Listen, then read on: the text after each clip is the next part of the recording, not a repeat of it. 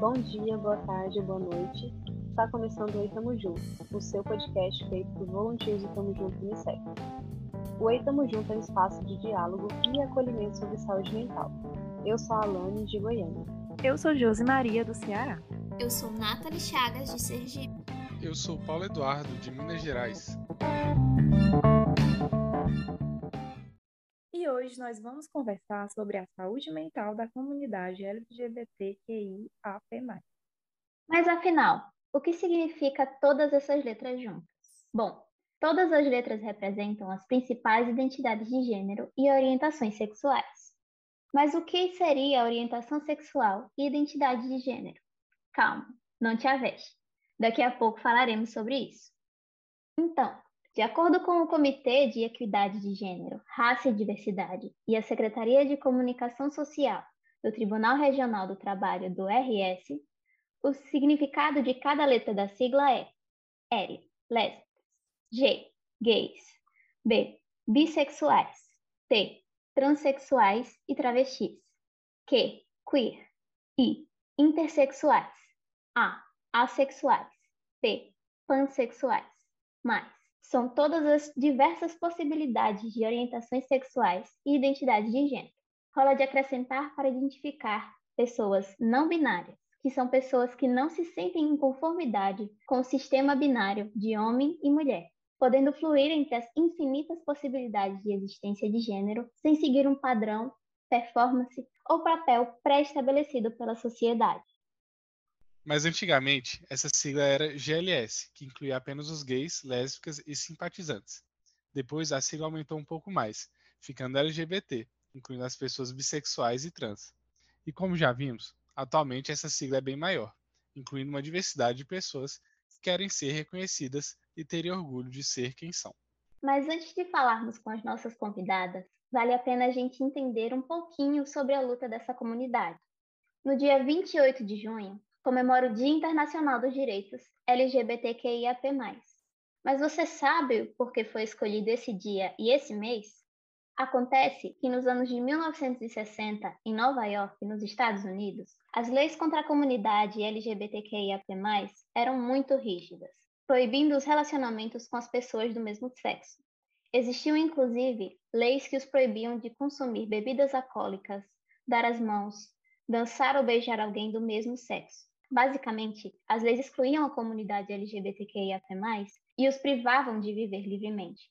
Por conta dessas leis rígidas, as pessoas da comunidade encontraram um pouco de refúgio em bares e clubes, principalmente no clube do Stonewall, fundado por um mafioso. Apesar das violências policiais serem comuns, no dia 28 de junho, a violência foi bem maior. Policiais invadiram o clube com a intenção de destruir e fechar ele para sempre. Os policiais detiveram 13 pessoas. Porém, após uma delas ser agredida, as pessoas que frequentavam o bar se enfureceram com a situação. Já passando da meia-noite, eles começaram a jogar objetos contra os agentes e bloquearam a rua Christopher, reunindo cerca de 2 mil manifestantes, que gritavam frases como Poder gay, queremos liberdade agora, e Christopher Street pertence às rainhas. Esse dia ficou conhecido como Rebelião de Stonewall, no ano seguinte, milhares de pessoas voltaram a Greenwich Village no dia 28 de junho para a primeira marcha do Dia da Libertação da Rua Christopher. Foi assim que começou o evento anual que se tornou a Parada Gay. As mulheres trans foram protagonistas dos movimentos de luta pelos direitos das pessoas LGBTQIAP+. Uma delas foi a Masha Johnson, mulher trans e negra, que ajudou a criar a Frente de Libertação Gay, que foi uma das primeiras organizações de luta pelos direitos das pessoas LGBTQIAP nos Estados Unidos. Já no Brasil, inspirada nas paradas do orgulho gay realizadas desde 1969 nos Estados Unidos, aconteceu em 1997 a primeira parada do orgulho LGBTQIAP+, em São Paulo, que reuniu cerca de 2 mil pessoas que protestaram contra a discriminação e a violência sofridas por gays, lésbicas e travestis. O tema central da manifestação foi Somos muitos, estamos em várias profissões, e procurou dar visibilidade ao público GLT e sensibilizar a sociedade para o convívio respeitoso com as diferenças, pressionando o Estado a garantir os direitos desta comunidade. Neste ano de 2023, aconteceu no dia 11 de junho a 27ª edição da Parada em São Paulo, que continua com o mesmo objetivo, dar visibilidade e promover respeito por parte da sociedade para com as diferenças de gênero e expressão da sexualidade. Todas essas lutas da comunidade LGBTQIAP+, garantiu a conquista de alguns direitos, como, por exemplo, em 1990, a homossexualidade deixa de ser considerada doença pela Organização Mundial da Saúde, a OMS, que retirou a homossexualidade da Classificação Internacional de Doenças, CID. Em 1999, o Conselho Federal de Psicologia proíbe a cura gay, em que muitos familiares utilizavam dessa ferramenta para tentar impor a heteronormatividade. Outro marco importante é a realização da cirurgia de redesignação sexual, que é ofertada pelo SUS desde 2008. E antes da cirurgia ser realizada, é ofertada uma avaliação e acompanhamento ambulatorial com uma equipe multiprofissional, em que há assistência integral em todo esse processo. Já em 2013, o Conselho Nacional de Justiça publicou uma resolução que proíbe cartórios de negarem a realização de casamentos homoafetivos, ficando assim permitida a união entre pessoas do mesmo sexo. Em 2015, o Supremo Tribunal Federal passou a permitir o direito de adoção de crianças e adolescentes para casais homoafetivos. Em 2018, o Supremo Tribunal Federal estabeleceu o direito à retificação de nome e gênero de pessoas trans direto do cartório, sem a necessidade de haver um processo judicial. Em 2019, o Supremo Tribunal Federal permitiu a criminalização da homofobia e da transfobia, em que atos preconceituosos contra esses grupos devem ser enquadrados no crime de racismo. Em 2020, o Supremo Tribunal Federal permitiu a liberação da doação de sangue por pessoas da comunidade LGBTQIA+. E nós contamos com a presença de duas convidadas muito importantes para a gente, mas ao invés de eu falar sobre elas, eu gostaria que elas se apresentassem. Então, podem ficar à vontade, Verônica e Luar. Oi, meu nome é Verônica, eu sou de Goiânia. É, eu tenho 21 anos, faço faculdade de artes visuais na UFG, estou nos meus últimos momentos da graduação. É, sou fundadora também do Projeto Farol, uma ONG de apoio psicológico para pessoas LGBTQIA+, aqui em Goiânia. E sou artista plástica com foco na temática trans nos meus trabalhos. Oi, gente, tudo bem? Eu sou a Luara, sou psicóloga, especialista em diversidade e inclusão. Para ilustrar um pouco mais a minha imagem e chegar até todo mundo, eu sou uma mulher negra de pele clara e LGBTQIA. Sou aqui do Maranhão e fico muito feliz de estar compartilhando esse espaço aqui com vocês. É muito bom ter vocês como convidadas, porque eu sei que vocês são bem ativas na comunidade LGBTQIA, e principalmente na luta dos direitos também da comunidade. Então, antes da gente iniciar, eu acho que seria muito interessante, tanto a Luara quanto a Verônica, explicassem para o público e para a gente também o que seria orientação sexual, qual a diferença entre identidade de gênero, expressão de gênero, porque eu acredito que muitas pessoas ainda têm dúvidas em relação a esses termos. Nossa, me pegou. Agora, agora eu me vi assim, é, tendo que, que falar um pouco. A gente, eu falo muito desse termo no meu dia a dia, mas quando a gente pede para explicar, eu acho que a gente é pego de surpresa, né? Explique esse termo. Eu acredito que orientação sexual é a forma como você nasceu e se moldou de acordo com suas relações, né? É, e eu acredito que a orientação sexual a gente já nasce com esse, com esse interesse, a gente tendo essa tendência, é, com, igualmente a pessoas cisgêneras que já nascem, né, sendo heterossexuais muitas das vezes ou não, mas já, já, já nasce com uma coisa pré-estabelecida por gosto mesmo. Acredito que seja mais ou menos isso. Lara, me complementa, fui pega de surpresa. Claro, vamos juntas. Então, é, Verônica, eu acredito que esse choque é muito conectado com o fato de que para a gente isso já é muito natural na nossa vivência enquanto comunidade, né? E quando a gente precisa dar uma furada nessa bolha para expandir esses conceitos, a gente fica um pouco meio desconectado com a realidade, porque para a gente já é uma vivência cotidiana, né? Mas é basicamente como a Verônica falou: orientação sexual é sobre por quem eu me interesso e com quem eu me envolvo, seja afetivamente ou sexualmente, ou das duas formas, como, por exemplo, pessoas gays, lésbicas e bissexuais. Já a identidade de gênero é sobre quem eu sou, né? Como eu me identifico a partir de gênero. Se eu tenho um gênero, seja enquanto uma mulher cis ou uma mulher trans, nenhum enquanto uma pessoa gênero, mais de um enquanto bigênero. E essas classificações, digamos assim, vão fluindo e vão se apresentando de diversas formas, né? Não existe uma regra sobre como a gente se apresenta quanto a gênero, mas é sobre quem a gente é e como a gente se identifica diante disso. Né? A vivência humana ela é viva, orgânica e fluida. Estamos sempre em movimento, em construção também, e é perfeitamente natural que daqui a um tempo até surjam novas formas de se identificar e de se colocar no mundo quanto à identidade de gênero. E só complementando um pouco o que a Luara falou, eu, eu concordo com o que ela falou, tipo, eu vivo gênero e expressão de gênero todos os dias, né? Desde o momento que você é travesti, é muito mais, é muito mais presente. Eu vivo, né, os questionamentos de gênero. Eu sou a, a própria vivência dos, que, dos questionamentos, né? Quando me perguntam o que é gênero, o que é expressão de gênero, eu fico um pouco assim, nossa, mas eu vivo isso, é tipo, meu viver é eu acordar, eu estou expressando gênero, vivendo gênero e questionando gênero, né?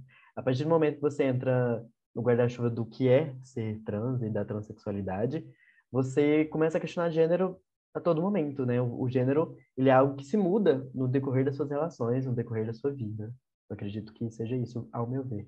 Uma coisa Sim. muito interessante em relação ao gênero é porque ele é uma construção social, então ele vai se adequar ou se aplicar em diferentes pessoas independente do sexo biológico. E uma coisa que vocês falaram muito importante no início era a questão da orientação sexual, que antes era vista como opção sexual. Só que esse tema acabou sendo deixado de lado justamente porque você não escolhe por quem você vai se atrair. Especialmente porque se eu sou uma pessoa lésbica e eu escolho me atrair por mulher, parece que eu estou ignorando todas as consequências de ser uma pessoa lésbica. Então, assim, quem escolheria isso ativamente? E outra questão é porque não existe opção sexual ou escolha sexual, porque de fato você não escolhe por quem você se atrai. Isso acontece de uma forma muito mais natural do que as pessoas veem. Então, da mesma forma que você não pode escolher por quem você vai se atrair, se você se considera uma pessoa gay, uma pessoa bissexual, uma pessoa lésbica ou qualquer outra letra da comunidade LGBTQIA+, você também não vai deixar de gostar daquele daquele gênero, daquele sexo, justamente porque não é uma escolha, é uma coisa que acontece naturalmente. Exato, é muito orgânico. E eu adorei quando a Verônica falou: eu vivencio e jogo isso para o mundo todos os dias quando eu acordo, né? Porque quando a gente para para pensar sobre pessoas trans e sobre o guarda-chuva que é a transgeneridade, a gente pensa em uma vivência, em uma existência que por si só já é disruptiva, né? Que já coloca em xeque toda essa nossa construção de padronização do que é certo, do que é errado, do que é normal, do que é patológico, de do que é homem, do que é mulher, do que não é. Então, é uma, é uma vivência prática, né? E eu acho que isso que conecta a gente com esse choque de ter que explicar, de ter que fazer essa diferenciação. É verdade. Muitas pessoas chegam em mim falando, ai, é, você sofre violência por ser trans? Em, qual, em quais aspectos, em quais momentos? Eu falo, ué, eu acordo, eu já tô, tô é, podendo sofrer algum tipo de violência. Então, assim, é o acordar, gente. Eu, eu respiro, eu já tô respirando gênero, tô respirando expressão, tô respirando ser trans. Então, assim, é, é viver. Viver é ser trans para mim. Eu acho que essa pergunta de do, quando viram para mim falar, o que é ser trans para você? Eu falo, ai, gente, é ser eu. Eu sei eu, é ser belíssima, é chamar atenção na rua mesmo, às vezes não querendo. E é isso, gente, é ser babado. Acho muito importante quando você traz essa questão da vivência, porque apesar de outras pessoas acharem que você escolheu ativamente isso, você agora está afirmando que não. Na verdade você é assim. Então, às vezes eu penso que falta muito uma compreensão das pessoas de entender mesmo que isso não é uma escolha, que na verdade é quem você é, por quem você se por quem você se interessa, é como você se identifica, é como você se expressa. E, novamente, reiterando, porque eu vejo uma dificuldade das pessoas entenderem isso, é que é uma coisa natural, como a Laura falou, é uma coisa muito orgânica.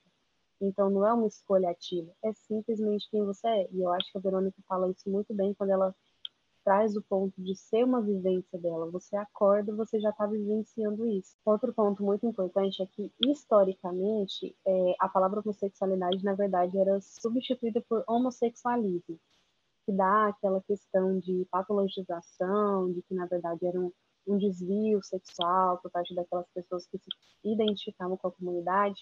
E eu queria saber um pouquinho da visão de vocês sobre isso vocês percebem que ainda é algo que vocês percebem em outras pessoas, como vocês veem essa questão de, da patologia, patologização da homossexualidade, o que vocês acham sobre isso? É, eu hoje, na, na faculdade, eu realizo um projeto de pesquisa é, de retomada de memórias é, escondidas pela ditadura, né, da comunidade trans e travesti no Brasil.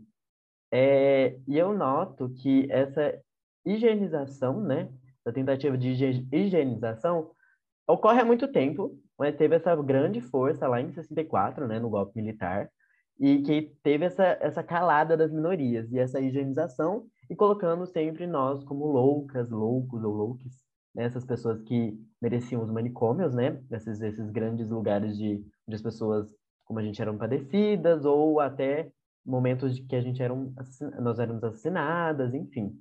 Eu acredito que essa higienização começou em 64, e como a sociedade nunca viu a gente como uma real necessidade, ela continuou, essa higienização, ela continuou, continuou, até que momentos que a gente não aguentou mais, né? Porque eu acredito que a luta da comunidade LGBTQIA+, ela tem que ser sempre no punho, tem que ser sempre ali, falando, gritando, se impondo, né? Muitas vezes nós somos colocados como pessoas exageradas, porque a gente sempre tem que colocar a nossa voz um pouco mais acima do que o normal para a gente ser ouvida, então, eu acredito que esse processo de nós deixarmos ser vistas como patologia e sermos vistas ou vistas ou vistes como pessoas que são como qualquer outra, não importa o gênero, a orientação sexual, a raça, enfim, é, ela foi necessária e ainda é uma luta diária, porque hoje em dia eu vejo que muitos grupos ainda se mantêm nesse pensamento higienista, é, vindo de períodos antiquados na nossa sociedade. Sim, com toda certeza, concordo 100% com a Verônica.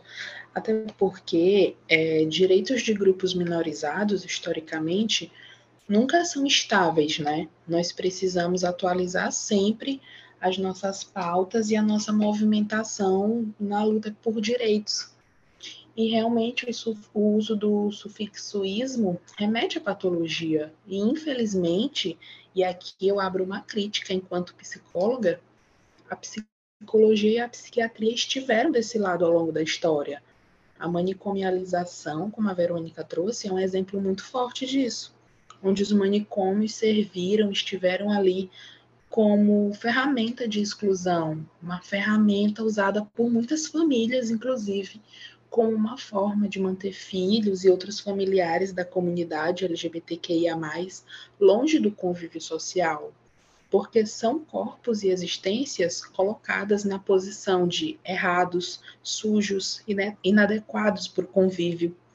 E aí, quando a gente tropeça de vez em quando em profissionais que acreditam, ainda hoje, na possibilidade, entre muitas aspas, né, de uma cura gay, como são popularmente conhecidas as chamadas terapias de reversão sexual, que nada mais são né, do que uma violência contra existências múltiplas e que colocam a gente de frente com um museu de grandes novidades, no sentido de que são perspectivas antigas, mas sempre encontram uma forma de achar uma nova roupagem, né?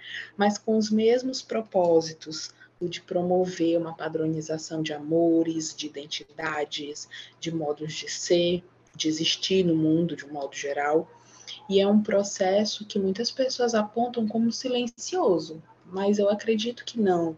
Até porque a gente ainda é, enquanto Brasil, um dos países que mais matam a comunidade LGBTQIA no mundo.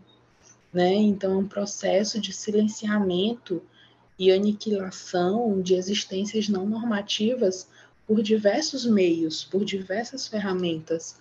E infelizmente é, a psicologia e a psiquiatria estiveram desse lado por um bom tempo. E é interessante pensar que, apesar de serem posturas antiquadas, é, até o termo homossexualismo que eu, por exemplo, vejo algumas pessoas ainda usando, na verdade, ainda se faz muito presente de formas muito sutis. Então, até pessoas gays que vão para alguma igreja protestante começam a dar testemunho de que após terem ido para a igreja, agora eles se curaram, é, são pessoas héteros normais, que não sei mais o quê. Enfim, apesar de ser uma postura antiquada, ela ainda se faz muito presente, embora a gente não veja o tempo todo, mas ela se faz muito presente de forma, de forma bem sutis. E eu acho que a fala da Luara traz uma reflexão muito importante para a gente do, da, da área da saúde, que é justamente pensar numa psicologia ou em outras profissões da área da saúde que antes estiveram a serviço do Estado e que hoje precisam estar a serviço das pessoas. Então, a mesma psicologia, a mesma psiquiatria que tratava a homossexualidade como uma doença, hoje tenta acolher. E eu acho que o movimento é justamente esse, a gente continuar acolhendo todo mundo da comunidade LGBTQIA+, porque não é como se fossem pessoas diferentes, ainda são pessoas, ainda é, são humanos, e eu acho que essa humanização é muito necessária dentro da área da saúde, porque, como eu falei, é a mesma área que um dia tratou como se fosse uma doença. É, tem um filme que chama Divina, Divinas Divas, da Netflix, que ele é, comenta sobre essas, essas travestis do palco, é, que elas faziam shows, performances, né? Que elas tomaram palco, por exemplo, a Rogéria, a, ela tá nesse, nesse filme, e tem uma das, das personagens, né, das, das entrevistadas nesse documentário, que ela conta que a mãe dela, quando descobriu que ela estava transicionando, que ela estava tomando hormônio, que ela estava performando vestido com roupas femininas, ela internou.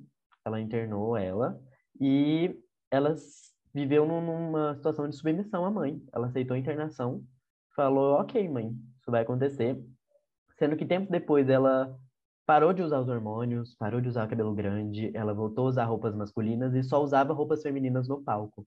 Sendo foi tamanho o trauma dela, desse momento da vida dela, que ela renegou muitas coisas que ela amava por conta da mãe, por conta desses processos de higienização da, da imagem dela, né? Tipo, ai, do, do homem masculino que você tem que ser. Por que, que você não é isso? Você tá num processo de loucura, né? Como nós éramos colocadas no passado.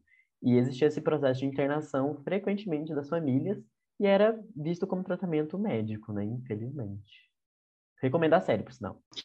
Era só sobre como essa questão ela é tão complexa e faz a gente ver como essas estruturas hegemônicas e que buscam construir relações de poder são uma tecnologia tão refinada a ponto das pessoas da comunidade passarem por esse processo de, entre aspas, cura, como a Verônica falou, e passarem a realmente acreditar que a existência delas é errada, que a existência delas é suja ou promíscua ou que é 100% passível de violência, né?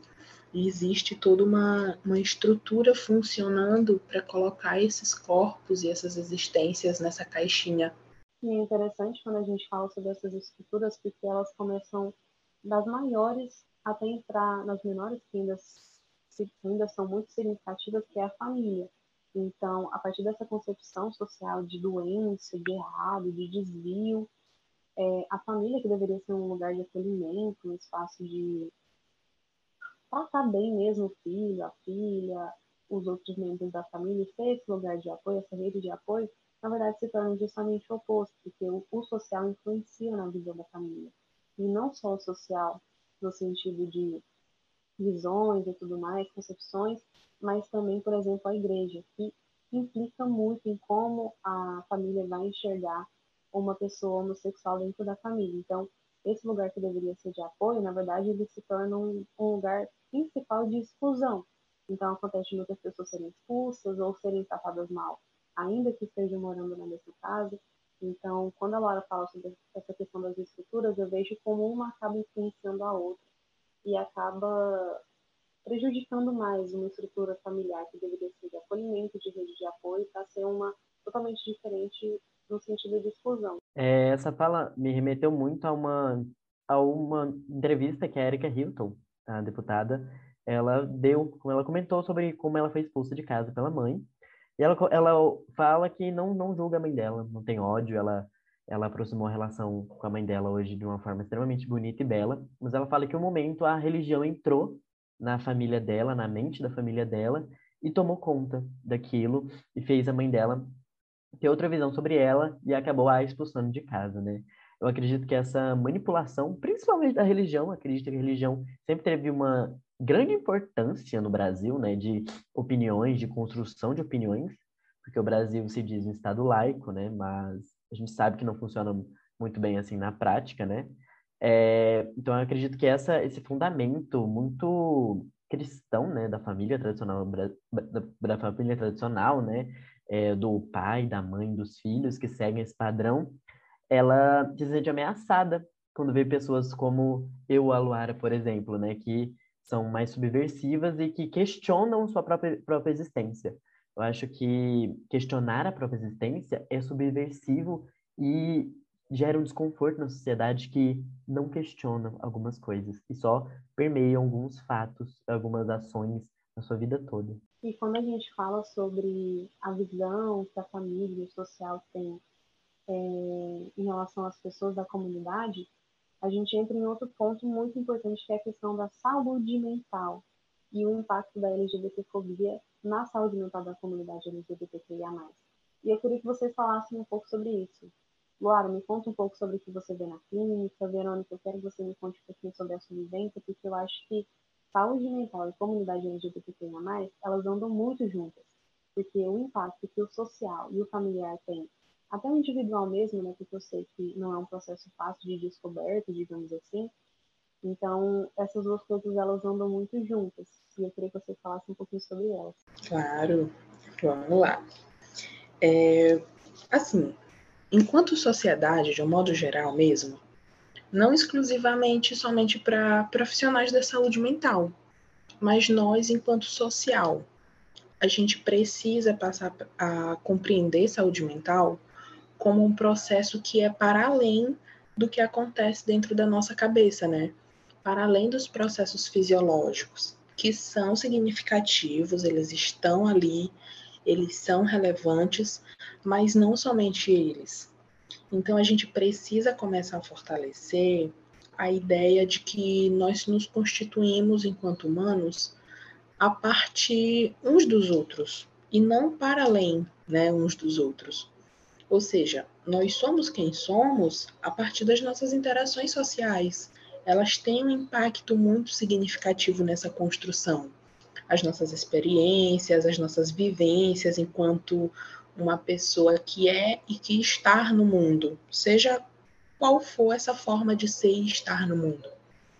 E aí, quando a gente para para pensar nessas vivências e nessas interações sociais, é, tem uma reflexão que eu gosto sempre de, de trazer, de levar para todos os espaços, que é a de quais são as interações e as vivências que pessoas LGBTQIAP+, estão sendo expostas. Né? Quais são as construções sociais que nós vemos, ouvimos e vivenciamos sobre o que é ser uma pessoa da comunidade desde muito cedo. Então, eu falo com plena certeza que toda pessoa que faz parte da comunidade, logo na infância, teve contato com alguém que já era adulto já fazia parte da comunidade, já se entendia como parte da comunidade, seja um tio, uma tia, um vizinho, alguém do trabalho de algum familiar, e que via essa pessoa é, sendo alvo de piadas ou sendo colocado em uma posição pejorativa, seja por causa da sua orientação sexual ou por causa da sua identidade de gênero. Isso é muito frequente na nossa realidade. E muitas vezes esse é o primeiro contato que a gente tem de construção social do que é ser uma pessoa LGBTQIA. Então, na grande maioria das vezes, são de perspectivas negativas, né? Associadas ao errado, ao pecaminoso, feio, promíscuo. E se a gente se constitui uns dos outros e das nossas vivências, então existe aí uma clara conexão entre as interações violentas que nós vivenciamos enquanto comunidade e a forma como nos vemos no mundo, como vivemos esse mundo, né? Que é hostil para a nossa existência. Então, é, na psicologia, eu atuo hoje exclusivamente com o público negro e LGBTQIA, né? Uma intersecção entre as minhas duas vivências porque durante a graduação e os estágios eu fui vendo que havia essa necessidade de atenção especial a partir desses recortes e dessas formas de estar no mundo. E frequentemente é, eu me deparo e esbarro ali na clínica com queixas muito conectadas com a dificuldade de se perceber enquanto uma pessoa digna de uma vida digna, né? digna de afeto, digna de respeito, digna de compreender a sua autoestima e a sua potencialidade enquanto ser humano de uma forma positiva, porque essas construções do que é ser uma pessoa da comunidade LGBTQIA+, conectam a gente desde muito cedo a uma visão negativa né? E isso faz, isso tem um impacto muito significativo na nossa autopercepção, em como a gente se vê, em como a gente se relaciona. E é isso. Verônica, por favor, participa aqui com a gente. É, gato, o negócio é babado. Eu fritei agora. Vocês têm noção que eu fritei. Foi uma sessão de terapia, eu voltei na minha infância. Eu voltei na minha infância. Mas assim, com boa taurina, né? Que sempre volta na infância, porque, enfim. É... Eu, na sua fala, eu acho que eu consegui voltar em tantos momentos da minha vida, em tantos momentos onde eu só queria ser uma criança normal e fazer coisa de criança, né? Eu acredito que quando a gente é criança, a gente só quer ser feliz, só quer expressar da forma como a gente está no momento ali.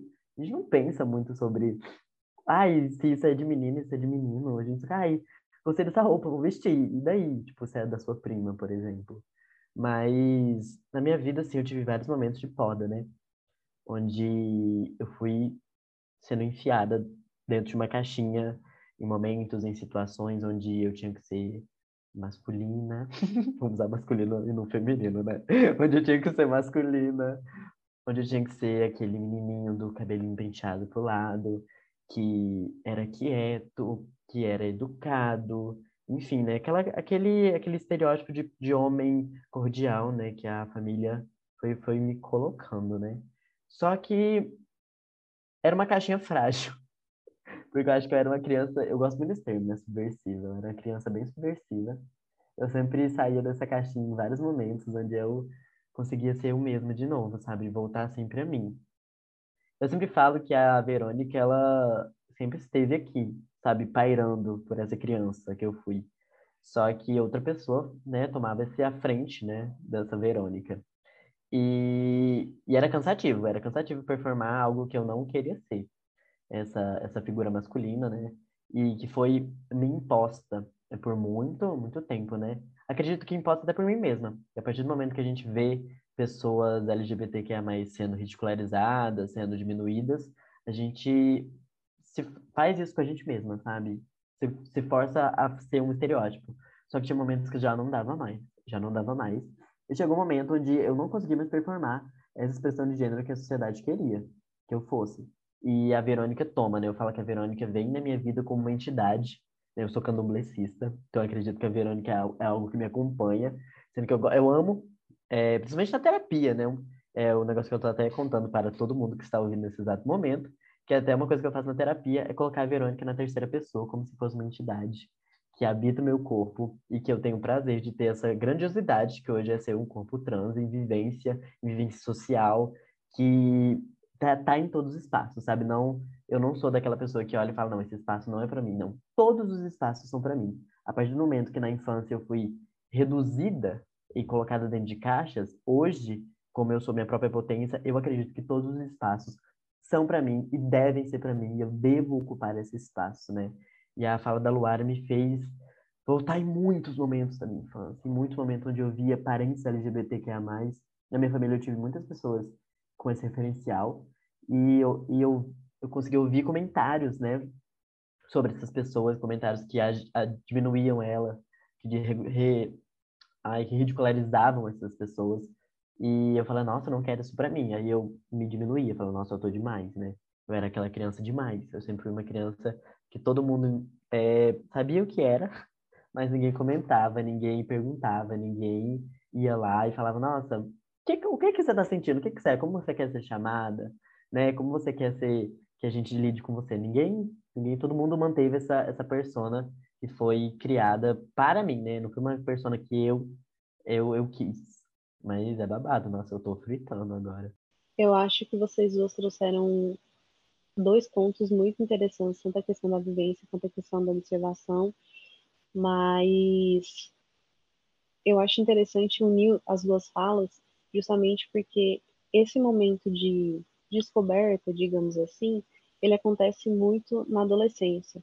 Eu vejo algumas pessoas pensando que a pessoa se torna homossexual quando ela já é adulta e que na verdade aquilo aconteceu na vida adulta dela, mas na verdade isso ocorre na infância, na pré-adolescência, na adolescência. E é um fato muito ignorado, porque é difícil para as pessoas acreditarem que, na verdade, você vai se construindo dessa forma, você vai se identificando dessa forma ao longo da sua vida, e que o momento da adolescência, na verdade, é muito crítico, porque você está se descobrindo, você está se identificando e se expressando de uma forma que talvez socialmente não seja a, a mais viável, a mais aceitável. Então, justamente pela adolescência ser essa fase de conflito, naturalmente, quando você se reconhece como uma pessoa da comunidade, eu penso que se torna mais difícil ainda, porque você está se descobrindo e você está principalmente se descobrindo como algo que outras pessoas dizem como um desvio. Então, eu queria ouvir um pouco de você, Verônica, como foi a sua adolescência, como foi esse momento de identificação, é, tanto pelo que você se interessava, como como você se identificava. Eu queria que você contasse um pouquinho sobre isso. Ai, ai, vamos falar de adolescência agora, né? Nossa, é, é um tópico, assim, sensível para mim. Mas não sensível do, de ruim, é porque realmente é um, um tópico que teve muitas emoções. Ah, eu fui uma, uma adolescente bem intensa, acredito, né? Intensa em sentimentos. É, então, assim, minha adolescência eu tive que criar válvulas de defesa, né? Válvulas de. Eu, eu fui uma adolescente que respondia bastante a pessoa. Eu sempre tinha a resposta na ponta da língua, para ninguém se sobressair sobre mim, sabe? Ninguém se colocar acima de mim, ninguém fazer piada, porque se a pessoa viesse uma piada para mim, eu tinha uma piada pior ainda sobre ela.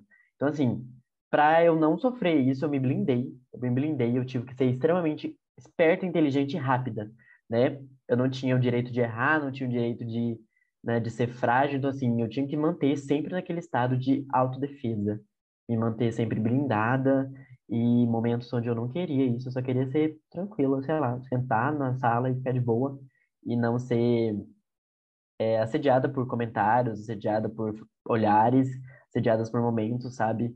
Onde eu só queria ser eu. Mas eu sempre fui uma pessoa onde eu sempre fui comunicativa. Então eu criei uma rede de apoio grande, até, assim, grande não, mas eu criei uma rede de apoio muito boa no meu ensino médio, na minha adolescência, onde eu ia atrás dessas pessoas quando eu me sentia vulnerável, né? É... E foi muito importante para mim ter essas pessoas na, nessa, nessa fase, mesmo sendo uma fase um pouco complicada, onde muitas das vezes a gente se sente sozinha, né? Porque os processos de identificação de gênero, ele é um processo solitário. A gente se olha muito sozinha vendo, se vendo em questionando coisas que ninguém ao seu redor está questionando. E se está questionando, não está compartilhando também. Então a gente se vê muito sozinho e não podendo falar por ninguém. A gente, é, a gente tem que lidar com muita coisa sozinha, aprender muita coisa sozinha, dentro de uma realidade onde eu fui colocada. Entretanto, todavia, os traumas eles foram intensos também, né?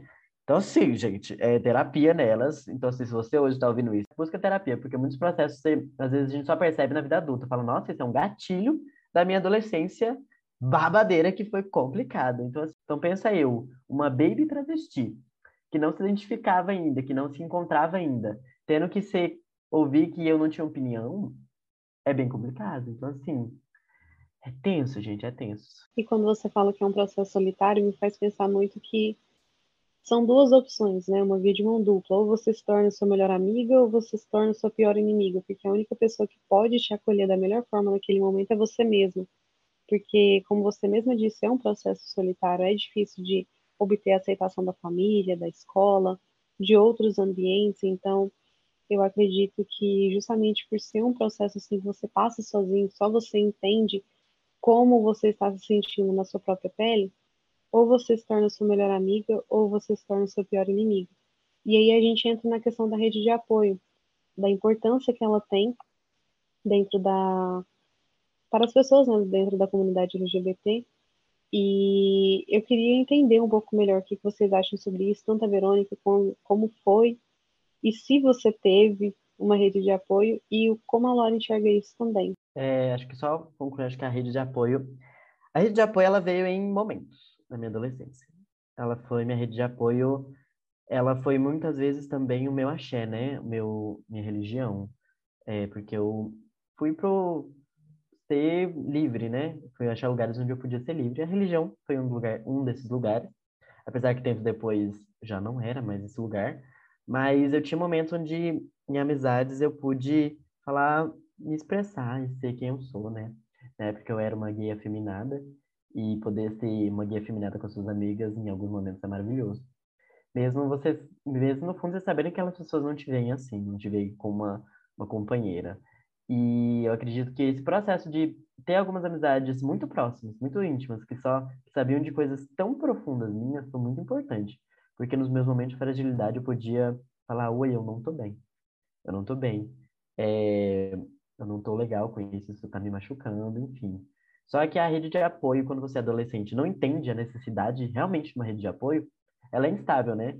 Porque a rede de apoio, ela precisa ser mantida, ela precisa ser alimentada, né? A rede de apoio, ela por si só não, não, não, não traz, traz muito efeito. Então, você precisa ir atrás dessa rede de apoio, entender a necessidade da rede de apoio e buscar ela cada vez mais, né? Eu entendo hoje em dia que a rede de apoio, ela é, são aquelas pessoas que você pode contar independente do momento que for. Você pode ficar 10 anos sem falar com essa pessoa.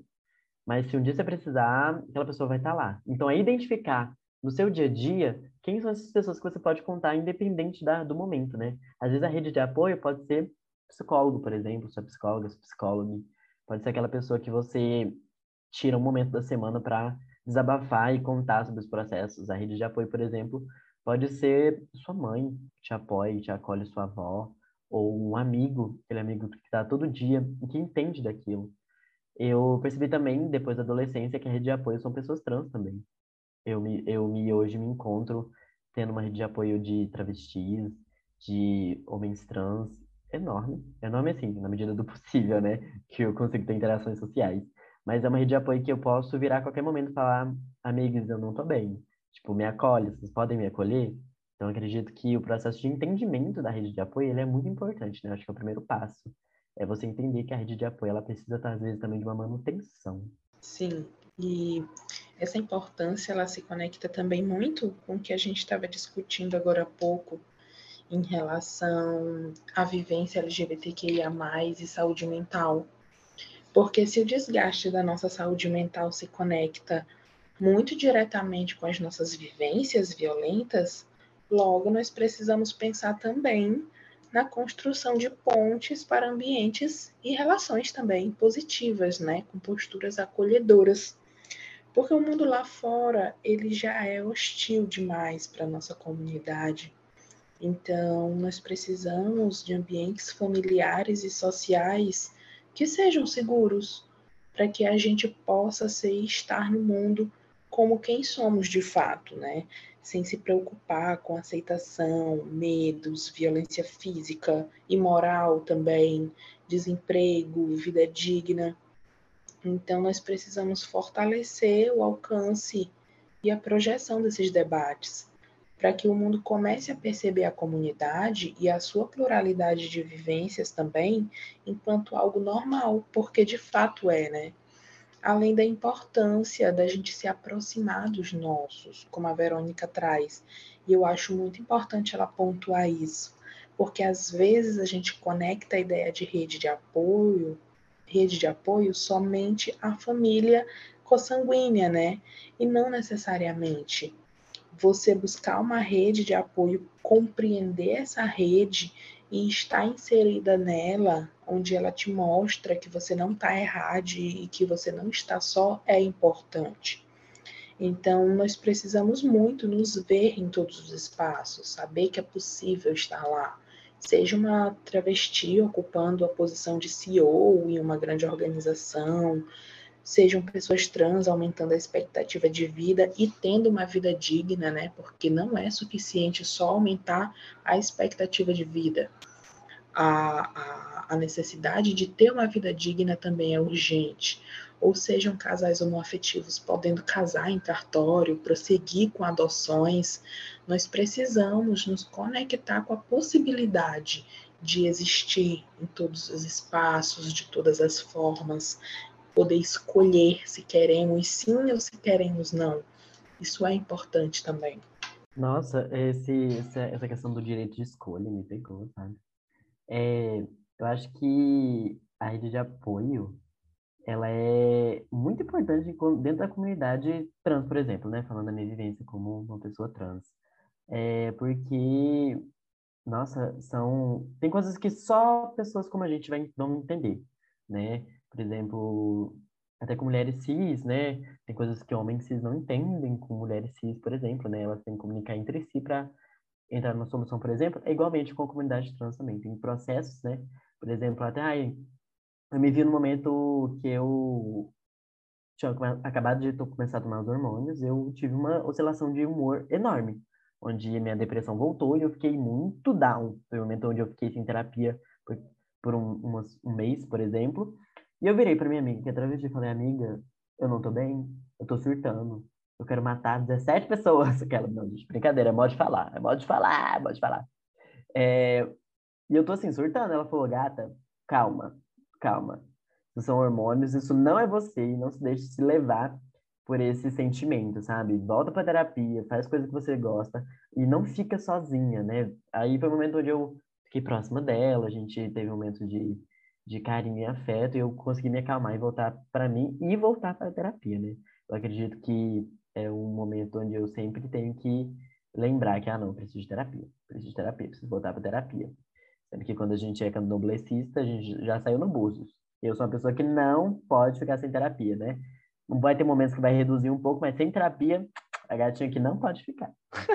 Só te contraindo mesmo, gente. Acho muito bacana vocês trazerem a questão da rede de apoio na fala de vocês, especialmente da sua vivência, Verônica, porque demonstra o quanto isso é importante. E eu acho que fica uma reflexão também para tanto os profissionais da saúde quanto é, como indivíduos mesmo pensando que é, às vezes a gente tem um amigo trans, uma amiga trans, ou alguém da comunidade que está passando por alguma dificuldade e, e, trazer esse olhar mesmo de empatia, de acolhimento, de cuidado, porque a gente nem imagina o que eles estão passando.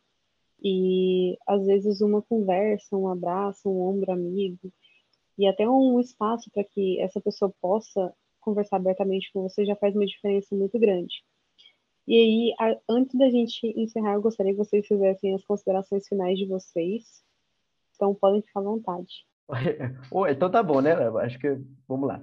É, eu assim, eu tô feliz de poder falar um pouco sobre a minha vivência, contar um pouco sobre meus processos. E acho que foi uma sessão assim de até descarrego de falar o que eu tô sentindo, sabe? A gente ter esses espaços para poder só falar e ter local de fala é muito importante, né? O local de fala é uma coisa assim, na nossa sociedade hoje em dia, é um assunto que ele é recorrente e é necessário, principalmente é, quando a gente fala sobre ser trans, né? Porque muitas vezes é mal visto e mal, mal falado, né? Na boca de pessoas cisgêneras, cisgêneras cis. Oh, meu Deus, tá difícil até falar. Pessoas cis. Mas eu fico muito feliz de poder ter esse espaço, de poder contar um pouco sobre a minha vida, poder contar um pouco sobre as vivências que acho que todas as vivências são válidas, né? E são, né, são cabíveis de ser ouvidas.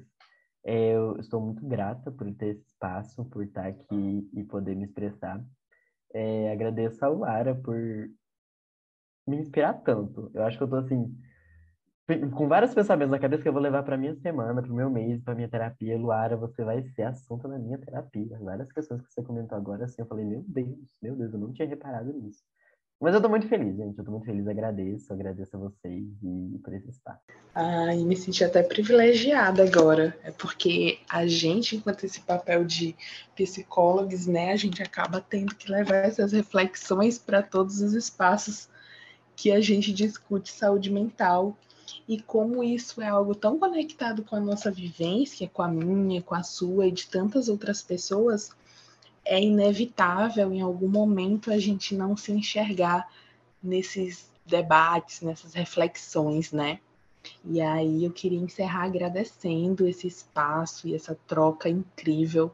Me sinto realmente muito privilegiada de estar trocando com vocês e de estar construindo isso em coletividade. E gostaria de dizer que nós existimos, né? Nós existimos nós vamos à farmácia, ao hospital, ao supermercado, nós sempre estamos lá. Nós vamos ao shopping, nós vamos ao parque, à praia. Então, a nossa existência ela é real.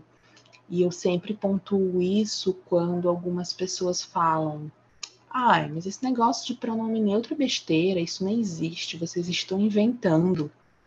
Bom, realmente é uma invenção, mas assim como o seu gênero também é, né, uma invenção, porque é uma construção social. A diferença é que o gênero normativo e a orientação sexual normativa só são vendidos no comercial de margarina como o correto e como o normal há mais tempo do que as nossas dinâmicas, né, que já existiam mas estavam sendo colocadas ali na coxia porque não era legal expor para a sociedade a nossa existência.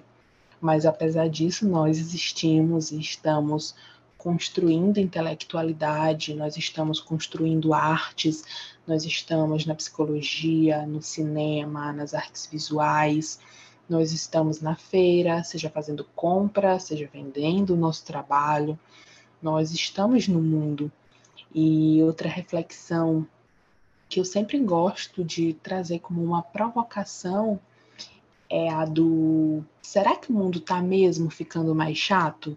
Quando a gente fala sobre um guarda-chuva com tantas identidades de gênero, sobre pronome neutro, ou sobre precisar urgentemente cortar do nosso vocabulário e das nossas ações algumas questões. Ele está ficando chato ou ele está ficando mais digno para mais pessoas, para mais corpos, para mais existências. É isso. É, e também lembrando que nós estamos também nos espaços políticos, nós estamos nas, na Câmara dos Deputados, no Senado.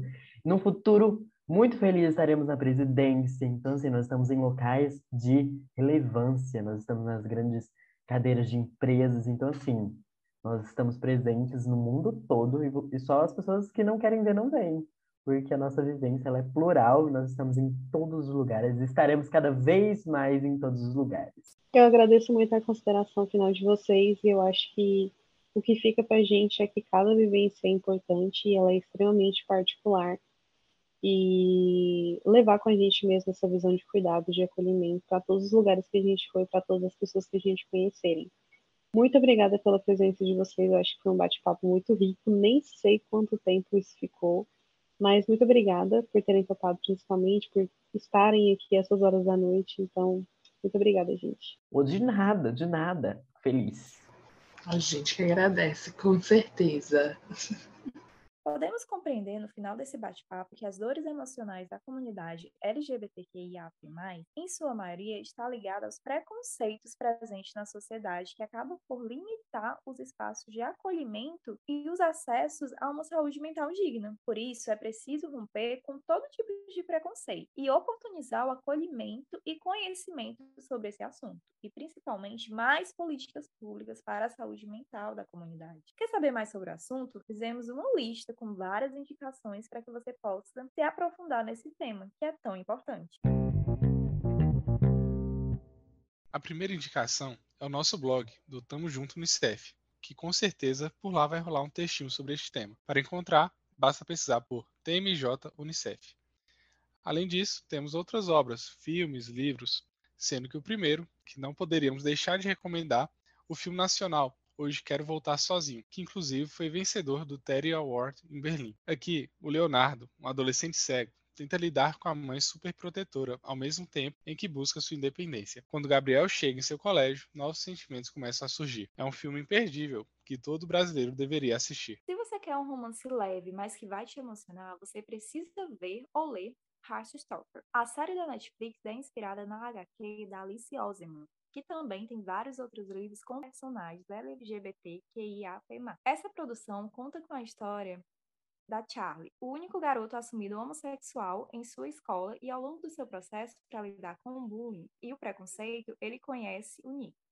Os dois passam a sentar um do lado do outro toda manhã e uma amizade intensa se desenvolve. Eles ficam cada vez mais próximos. Vale muito a pena acompanhar a história de amadurecimento de sentimentos de cada um dos personagens. Agora, abrindo nossa lista de livros, o primeiro seria Vermelho, Branco e Sangue Azul, da Casey McQuiston, que deixa um legado de conforto para quem estava carente de uma obra de ficção com romance LGBTQIAP+, tendo um final feliz. Afinal, a representatividade gay, bi e trans presentes no livro é muito bem explorada, e mesmo os episódios de homofobia não acabam com a vontade do casal de lutar pelo amor que eles construíram e assumir ele para o mundo. Um Milhão de Finais Felizes, do escritor Victor Martins, é a história perfeita para chorar de tanto rir e rir de tanto chorar. É um retrato de amor e amizade. É realista, com representatividade jovem, autêntico, que merece ser lido. Conectadas, um livro escrito pela Clara Alves que retrata uma amizade virtual entre duas garotas que surge através de um jogo online e resulta em uma conexão muito maior do que esperado. Temos também o livro Herdeiros do Arco-Íris, escrito pela autora Adri. As poesias são belas, e em cada uma delas é como se ecoasse um grito em defesa da comunidade LGBTQIAP+. Sugerimos também alguns influências LGBTQIAP+, que vale a pena seguir. É Mestre em Literatura, uma mulher lésbica que produz conteúdo sobre a comunidade LGBT, feminismo, política e vegetarianismo. Apesar de ter uma grande presença no Instagram, seu trabalho se aprofunda no canal do YouTube, onde conta detalhes sobre sua descoberta e assuntos como a lesbofobia, pessoas com deficiência, saúde mental e muito mais. Pedro HMC, arroba HMC Pedro, criador do Põe na Roda. Pedro apresenta seu conteúdo com humor e informação fora do armário. No YouTube, usa esses elementos para debater assuntos como a descoberta LGBT, homofobia, preconceitos dentro da própria comunidade, além de muita fofoca e notícias de celebridade. Laurel Fox arroba Laurel Fox, é uma drag queen há mais de 12 anos. Laurel produz conteúdos sobre maquiagem, moda e assuntos sobre relacionamento e o universo LGBT. É responsável também pela Jornada da Autenticidade, um programa de desenvolvimento pessoal que visa ajudar pessoas a descobrir o caminho do autoconhecimento e do autoamor. Luca Najar, arroba Luca Najar, é um cineasta e criador de conteúdo. Luca é homem trans que se descreve como apaixonado pelo audiovisual, moda e minimalismo. Em seus vídeos no YouTube, ele fala muito de sua rotina, moda gênero, relacionamentos, sexualidade, processo de transição de gênero, entre outros assuntos. Jéssica Tawane, arroba jtawane, é uma criadora do canal das Bi. O projeto se apresenta como não apenas um canal contra a homofobia, mas contra o preconceito, a transfobia, a bifobia, a lesbofobia e o machismo. A ideia é produzir conteúdo a favor da diversão, do riso e de viver a vida sendo quem você quiser e com quem você desejar. Galera, não esqueça, sempre cheque os gatilhos e a classificação indicativa antes de ler ou assistir algum desses conteúdos. E é isso. Esperamos que tenham gostado do tema de hoje e até o próximo. E aí, não esquece, tamo junto!